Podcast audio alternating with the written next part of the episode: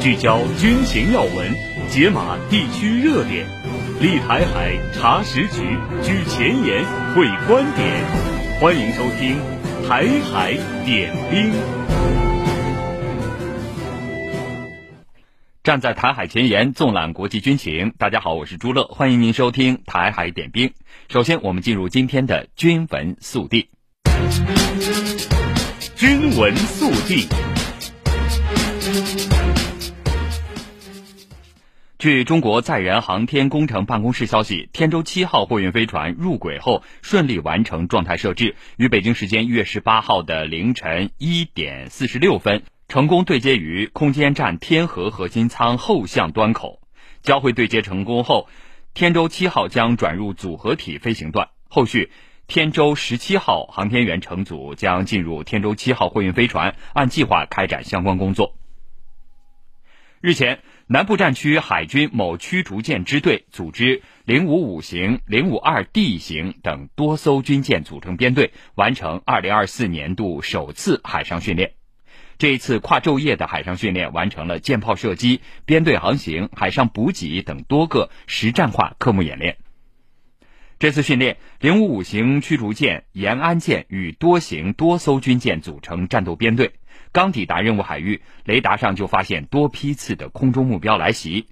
编队各舰密切协同，迅速调整队形。一轮火力打击之后，多批次空中目标被摧毁。据了解，南部战区该驱逐舰支队近年来多次参与完成国际联演联训、海外出访、护航等重要任务。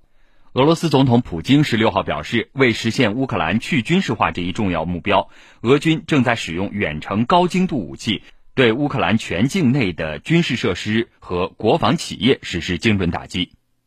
普京表示，乌克兰的反攻已经彻底失败，战场主动权已完全掌握在俄军手中。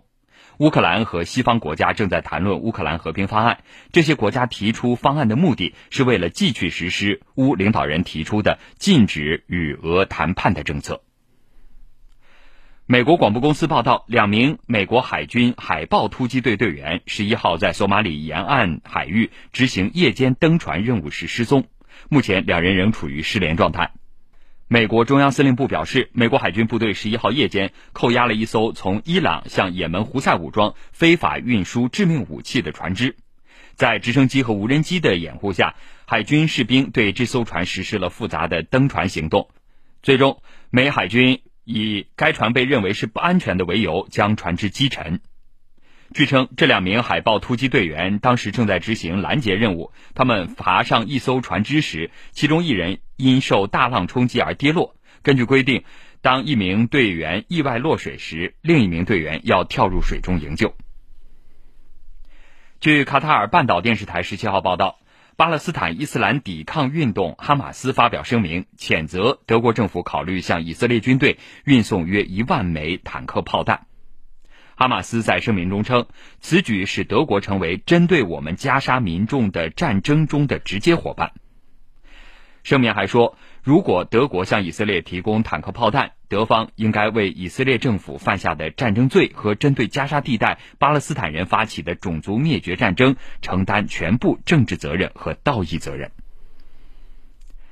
当地时间一月十七号，美国中央司令部表示，一架单向攻击无人机当天晚间从也门胡塞武装控制区发射，并袭击了位于亚丁湾的一艘美国货轮。目前没有人员伤亡，但是袭击造成了一些损失。美国中央司令部称，遇袭的货轮适航并在继续行进中。据以色列时报网站报道，以色列国防军总参谋长赫奇哈莱维十七号表示，以色列被拖入黎巴嫩战争的可能性正在增加。几个小时前，哈马斯向以色列北部的一个城镇发射了一连串的火箭弹。哈莱维表示：“我不知道北方的战争何时爆发。我可以告诉的是，未来几个月发生战争的可能性比过去要高很多。”俄罗斯卫星社报道说，自2023年10月以色列在加沙地带发动军事行动以来，黎巴嫩南部的形势正在不断恶化。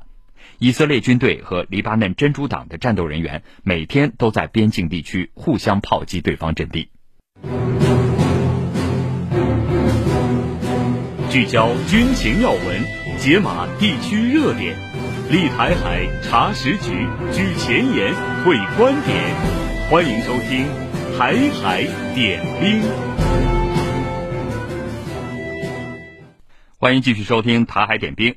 在国防大学这个中国军事领域最高学府，一支造诣深厚、小于实战、精于交战、善于创新的教员队伍正在加速崛起。来听报道。像这样的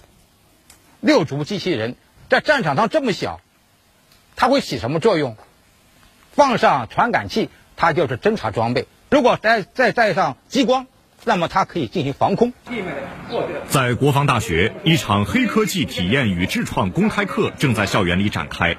来自不同军兵种的学员正在为一场作战应用场景与作战概念设计赛做准备。如何将前沿科技成果应用到练兵备战中，是这次设计赛的核心内容。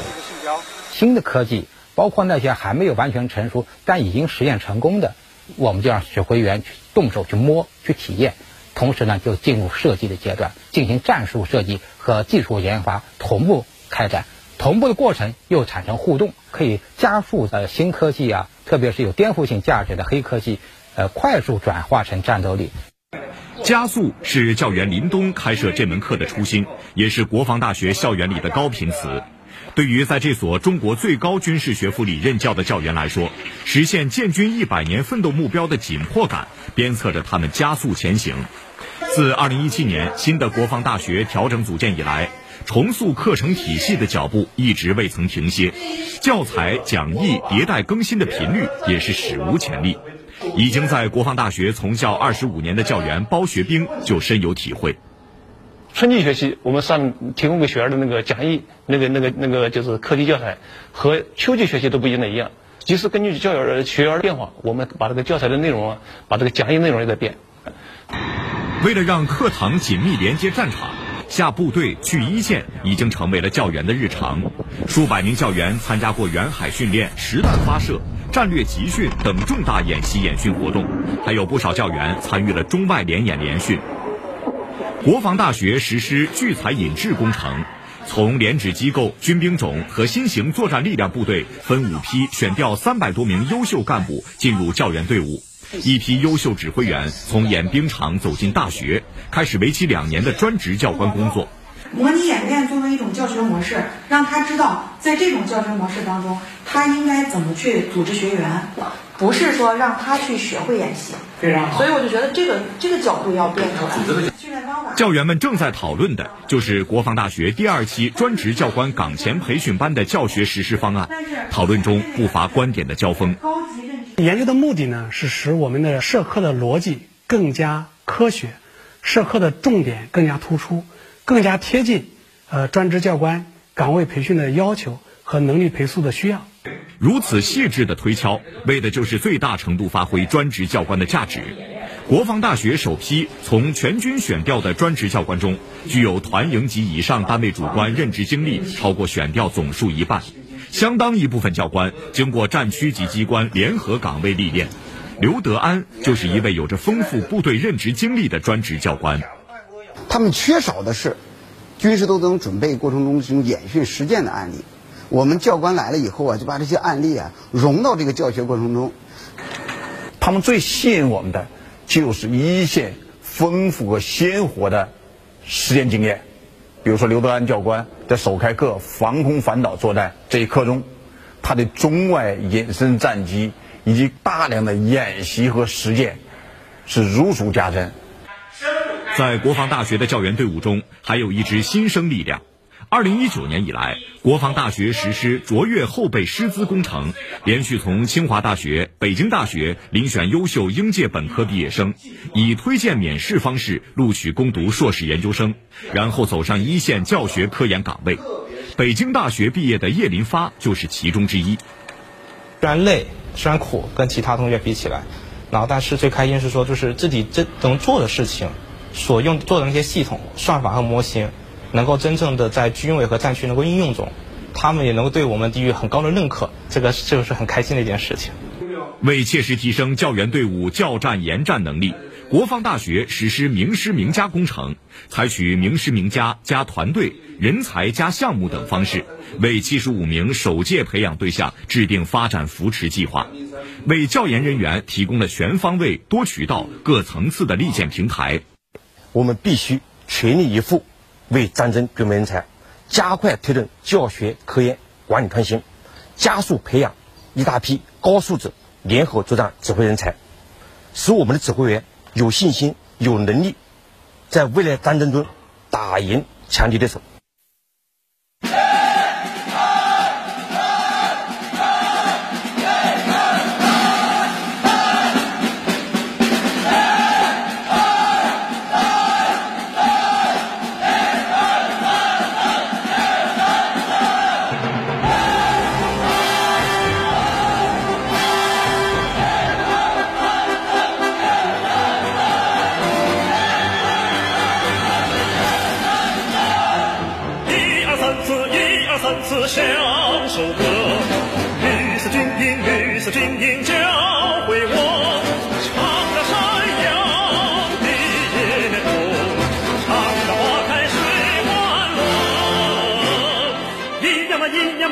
一一个钢枪交给我，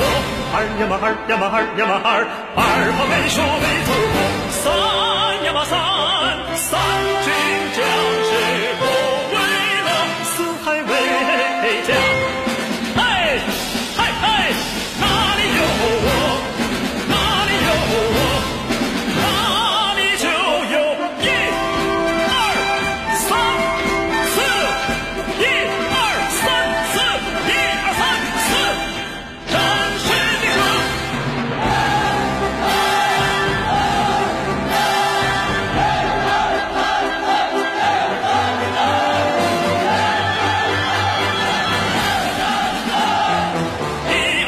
一二三四，像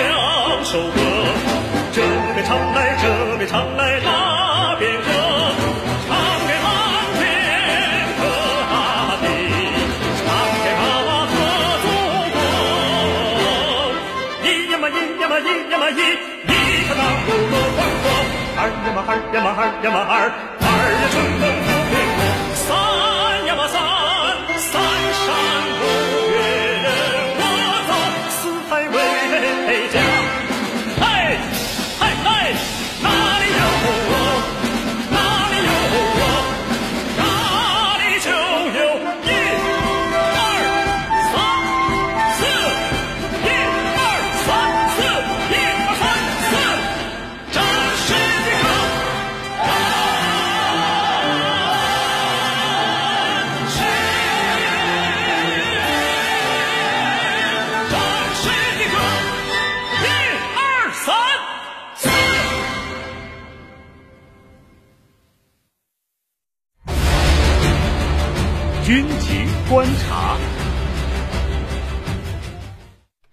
汇聚中外军媒观点，集合各方专家言论，欢迎来到军评前沿。日前，美国再次发射战斧式巡航导弹，对也门胡塞武装的一处雷达站发动袭击，这是美军对胡塞武装实施的第二轮攻击。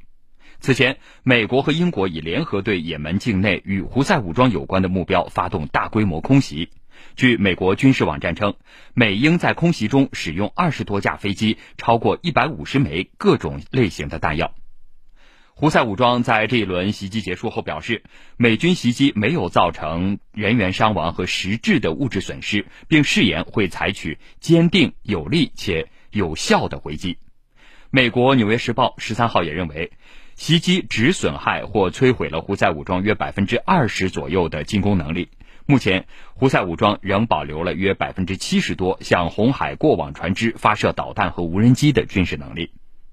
分析认为，当前中东各国反对以色列对加沙地带展开军事行动的情绪高涨，不支持美国对于以色列的明显偏袒政策，因此拒绝美国利用本国的基地对胡塞武装发动攻击。在此背景下，美军对胡塞武装的空中打击可选择的手段非常有限。有媒体称，胡塞武装与沙特领导的阿拉伯联军进行了多年战斗，早已采取分散部署兵力和装备的方法以应对空袭。再加上经过多年战乱，胡塞武装本身也缺乏传统的外科手术式空袭所针对的典型中枢型目标，因此美军的空袭很难取得理想的成效。与此同时，胡塞武装仍具备一定的防空火力。从美国航母上起飞的舰载战斗机执行攻击任务时，需要得到电子战飞机的掩护，这在很大程度上也限制了美军舰载机的打击效能，只能依靠更多的战斧式巡航导弹。而从弹药储备来看，美国海军舰艇有能力发射一到两次类似规模的空袭，但是无法应对冲突长期化的需求。英国海军退役上将约翰高尔认为，从长远来看，用造价昂贵的高端武器持续对抗中低成本的导弹和无人机，无论从后勤保障还是军费的投入来看，显然都是赔本买卖，很快就会给英美的后勤造成极大的挑战。聚焦军情要闻，解码地区热点。立台海查实局，举前沿会观点，欢迎收听《台海点兵》。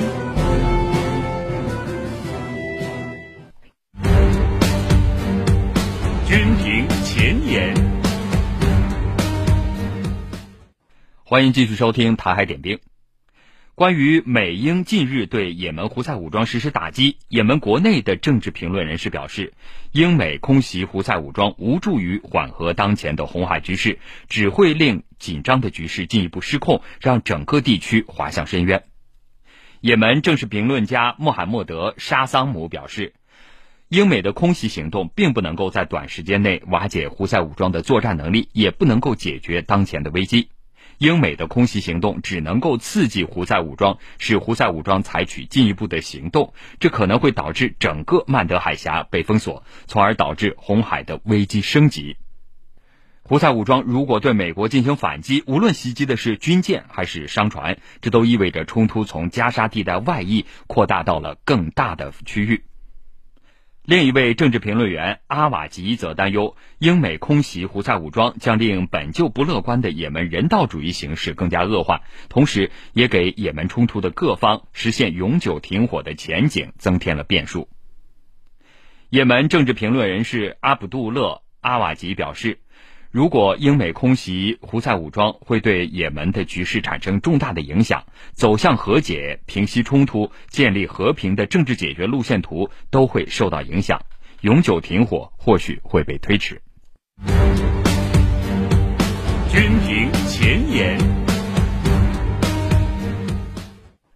俄罗斯莫斯科共青团报网站日前刊登了题为《从苏罗维金防线到人工智能》。俄军在二零二三年学到了什么的文章？文章称，俄罗斯军队在二十二个月里发生了巨变，包括技术装备在内。下面我们就一起来了解一下这篇文章的主要观点。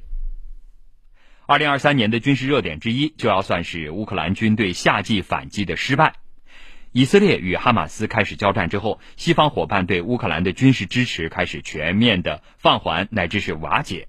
去年年底时，北约国家不得不承认，因为产能不足，所以无法向基辅政权提供与先前规模相当的军援。军事专家、防空兵博物馆馆长尤里克里托夫表示，今年最主要的收获是俄军将苏联时代经过实战检验的战术与战略用于现代战争当中。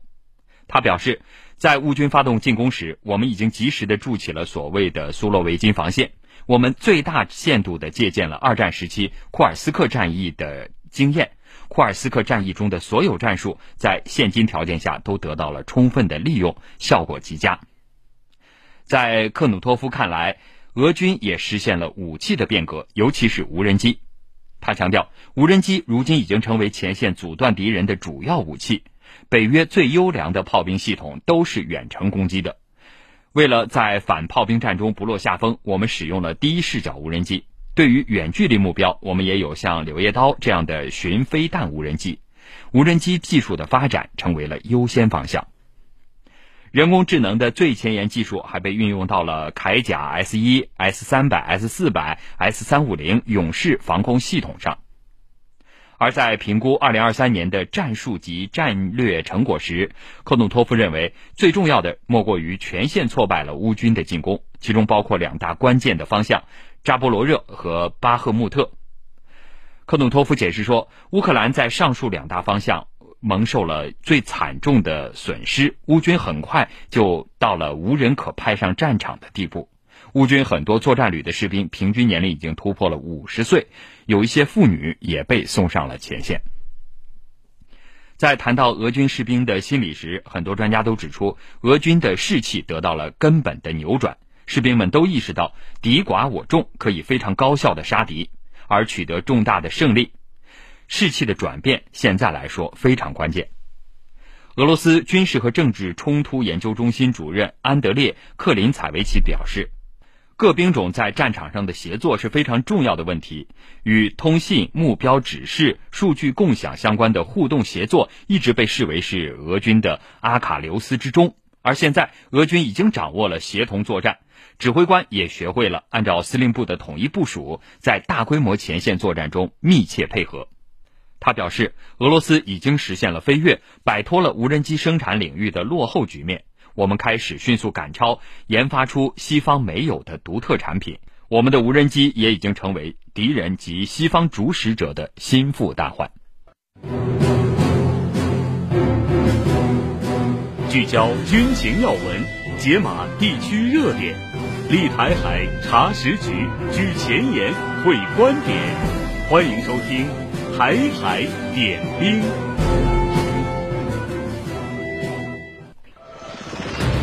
挽弓当挽强，用箭当用长，兵器式。听众朋友们，大家好，今天呢，我们给大家介绍台湾地区陆军装备的多管火箭炮。多管火箭炮在战争中能对集群目标和面积目标实施大范围的猛烈杀伤，且机动性比较强，因此啊，一直被台湾视为抗登陆作战的神器。先后研制装备了工蜂四型火箭炮、工蜂六型火箭炮和雷霆两千型火箭炮，并从美国引进了 M 幺四二海马斯火箭炮。工蜂四型火箭炮是台湾当局于二十世纪七十年代开始研制的，一九七六年研制成功并正式装备部队。该型火箭炮啊是一种一百二十六毫米的四十管火箭炮，分为牵引型和自行。两种型号，优点是射速快、火力猛，在十六秒钟时间内啊，四十发火箭弹即可发射完毕。不过，它也存在着射程近、炮弹散布大和人工装填炮弹时间长的缺陷。比如，它的最大射程仅为十点五公里。台湾地区陆军啊，目前已经基本淘汰了这种老旧的火箭炮。为了替代落后的工蜂四，台湾开始着手工蜂六型多管火箭炮的研制。一九七九年，台湾从以色列手中搞到了一门从中东缴获的俄制波 M 二一型火箭炮。三年之后啊，台湾中山科学技术研究院就以波 M 二一为蓝本，推出了本土化的工蜂六型火箭炮。该型火箭炮最大射程为二十公里，有效射程为十五公里，射速为每二十二秒四十五发。相对于老旧的工蜂四，该炮的机动能力强。配用弹种多、射程远、威力大、射击精度良好，但同样存在着人工装填炮弹时间长的缺陷。再装填炮弹时间长达十五分钟。目前，台湾地区陆军啊，只剩下两个工蜂六 A 型火箭炮营部署在金门等靠近大陆的岛屿上。上个世纪九十年代，台军为了寻求射程更远的炮兵压制武器，责成中科院模仿。美国 M 二七零型火箭炮的思路，研制威力更强的同类武器。一九九四年底，所谓“霹雳专案”完成了子系统与总体设计，并且命名为“雷霆两千”。经过多年的研究工作，“雷霆两千”火箭炮在一九九九年大体研发成功。不过，因为底盘问题迟迟得不到解决，最终拖到了二零一零年才正式服役。雷霆两千多管火箭炮整套系统采用了模块化结构，能够发射三种类型的火箭弹，分别是一百一十七毫米 Mk 幺五、一百八十二毫米 Mk 三零和二百三十毫米 Mk 四五具有较强的战场杀伤力。其中，Mk 一五型火箭弹射程七到十五公里，配备三组战斗模块，每组二十枚火箭弹；Mk 三零型射程在十五到三十公里，也配备了三组战斗模块，每组九枚火箭弹。而 Mk 四五型射程则达到了二十到四十五公里，配备两组战斗模块，每组六枚火箭弹。全部三种火箭弹都配有固体火箭发动机和四个飞行控制稳定仪，可以携带两种类型的战斗部。其中，破甲杀伤两用子母弹主要用于打击武器装备等装甲目标，并且能杀伤人员；而预制破片高爆战斗部。则用于杀伤人员等软目标。该炮采用了美国的 M 九七七型八乘八轮重型机动战车为底盘，在发达的道路网上具有较强的机动能力。此外呢，其自动化程度较高，不仅采用了高精度的定位系统，可以自动测定炮位，而且配备了数字语音通信系统，火力反应速度快。总体而言呢，台湾陆军的火箭炮技术。还是远远落后于解放军的。为了缩小差距，提升自身火力，台湾地区陆军计划从美国引进十一套 M 幺四二海马斯型火箭炮。这是一种美国的六管二百二十七毫米模块化火箭炮，最大射程七十公里，主要依靠子母弹、莫敏弹进行面状打击。台湾地区陆军在装备这种美式先进武器之后，抗登陆能力会得到一定的增强，但是依旧阻挡不了。祖国统一的历史潮流，聚焦军情要闻，解码地区热点，立台海查实局，举前沿会观点，欢迎收听《台海点兵》。